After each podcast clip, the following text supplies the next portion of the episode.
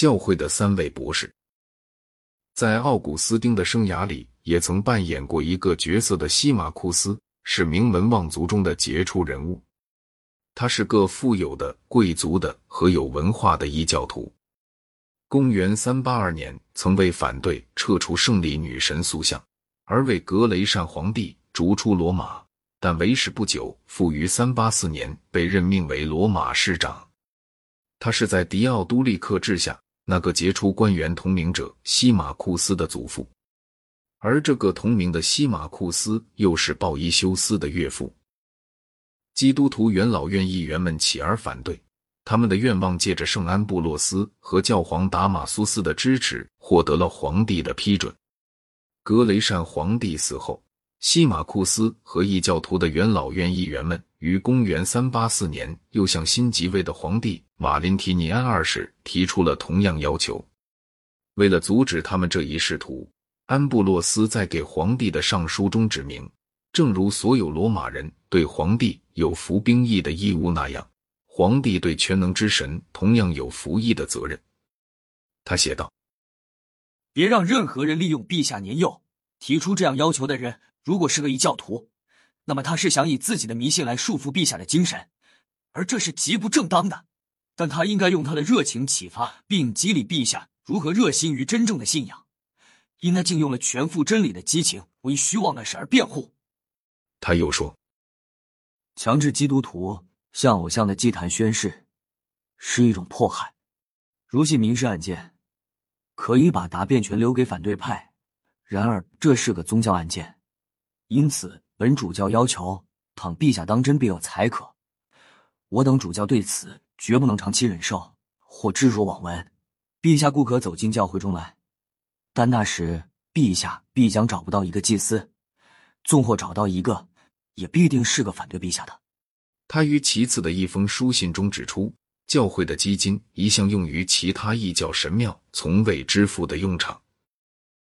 教会的财产是用于。维持平民生计的，让他们计算一下，神庙赎过多少俘虏，他们对穷人供应过什么食品，他们对哪些流亡者提供过生活费用。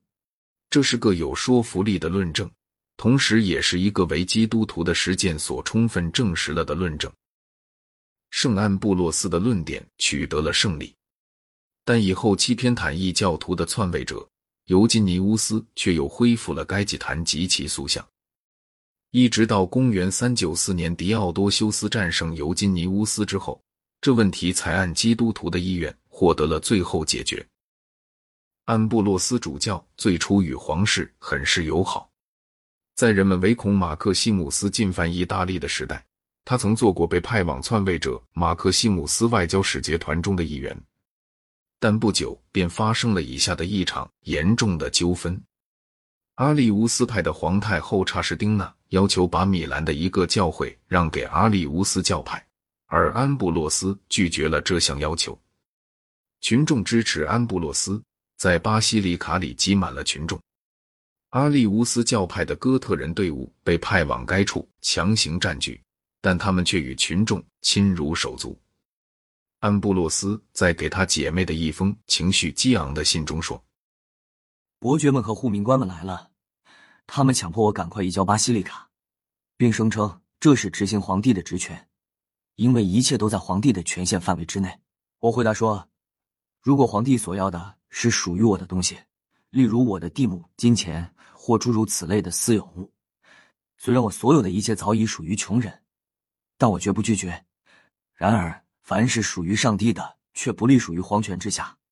假如需要我的世袭财产，那么就请没收。如果要我的身体，我立刻就去。你们要把我投入监狱呢，还是把我处死呢？我都将欣然承受。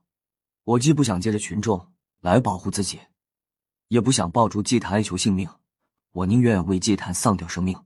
当我听说武装部队被派往巴西里卡进行强战的时候，我当真极为震撼，深恐民众。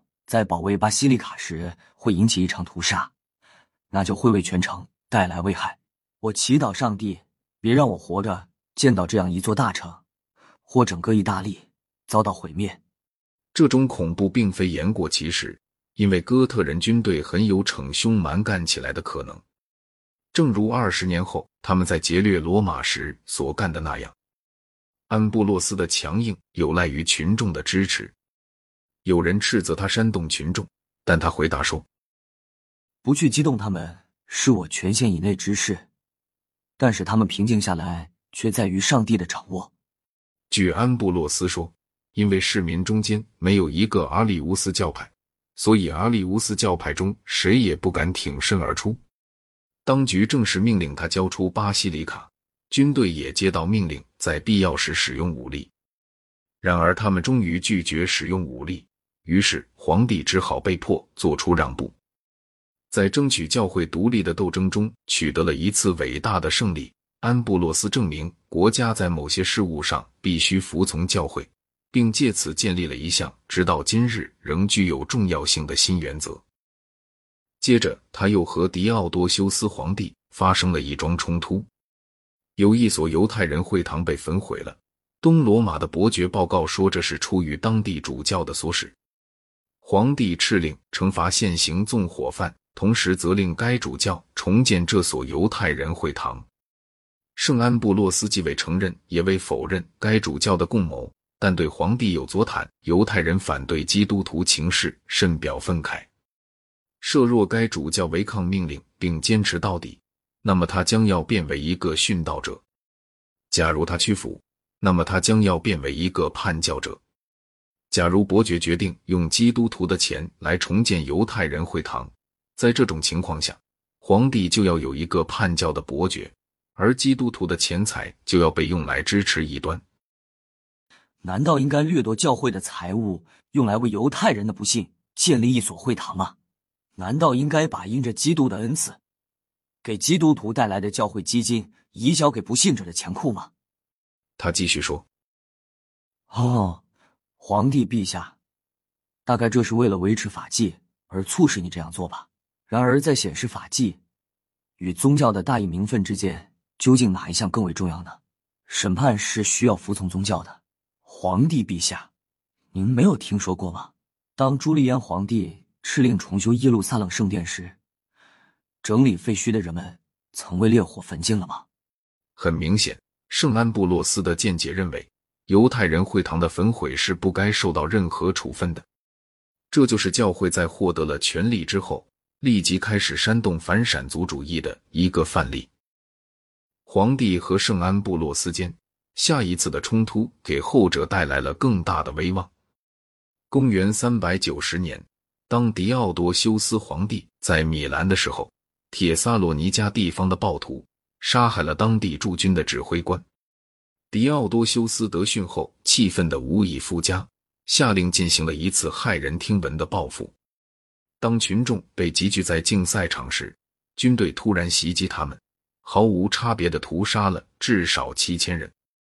圣安布洛斯事先曾设法禁止皇帝这样做，但却毫无成效。于是他给皇帝写了一封义正辞严的信，这是一封涉及纯粹道德问题。丝毫未曾涉及神学或教会权力问题的信件，在铁萨罗尼迦人的城里发生了一件有我事先未能阻止的史无前例的事。事前我曾屡次谏止，当时我已说过，这事当真是极其残暴的。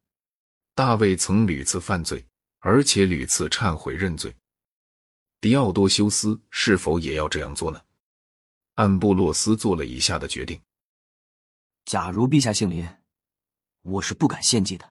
既然使一个无辜者流血之后都不能献祭，难道而今再使众人流血之后倒能献祭吗？我认为这是断然不可以的。皇帝忏悔了，在米兰教堂里脱下紫袍，当众举行了忏悔式。自从那时期一直到公元三九五年狄奥多修斯逝世为止，他和安布洛斯间从未再发生过任何摩擦。安布洛斯虽是一个卓越的政治家，但在其他方面却只不过是其所处的时代的典型人物而已。他像其他教会作家一样，写过赞扬童真的论文，也写过非难寡妇再嫁的论文。当他确定一所新建教堂地基的时候，可巧在那里发现了两具骸骨，据说曾在一次异象中显过圣。人们发现这两具骸骨能行其事，于是安布洛斯宣称这是两位殉道者的骸骨。在他的书信里，他以当代特征的轻信姿态叙述了其他奇迹。作为一个学者，他不如杰罗姆；作为一个哲学家，他不如奥古斯丁；但作为一个智勇兼备、巩固教会权力的政治家，他的确是第一流的人物。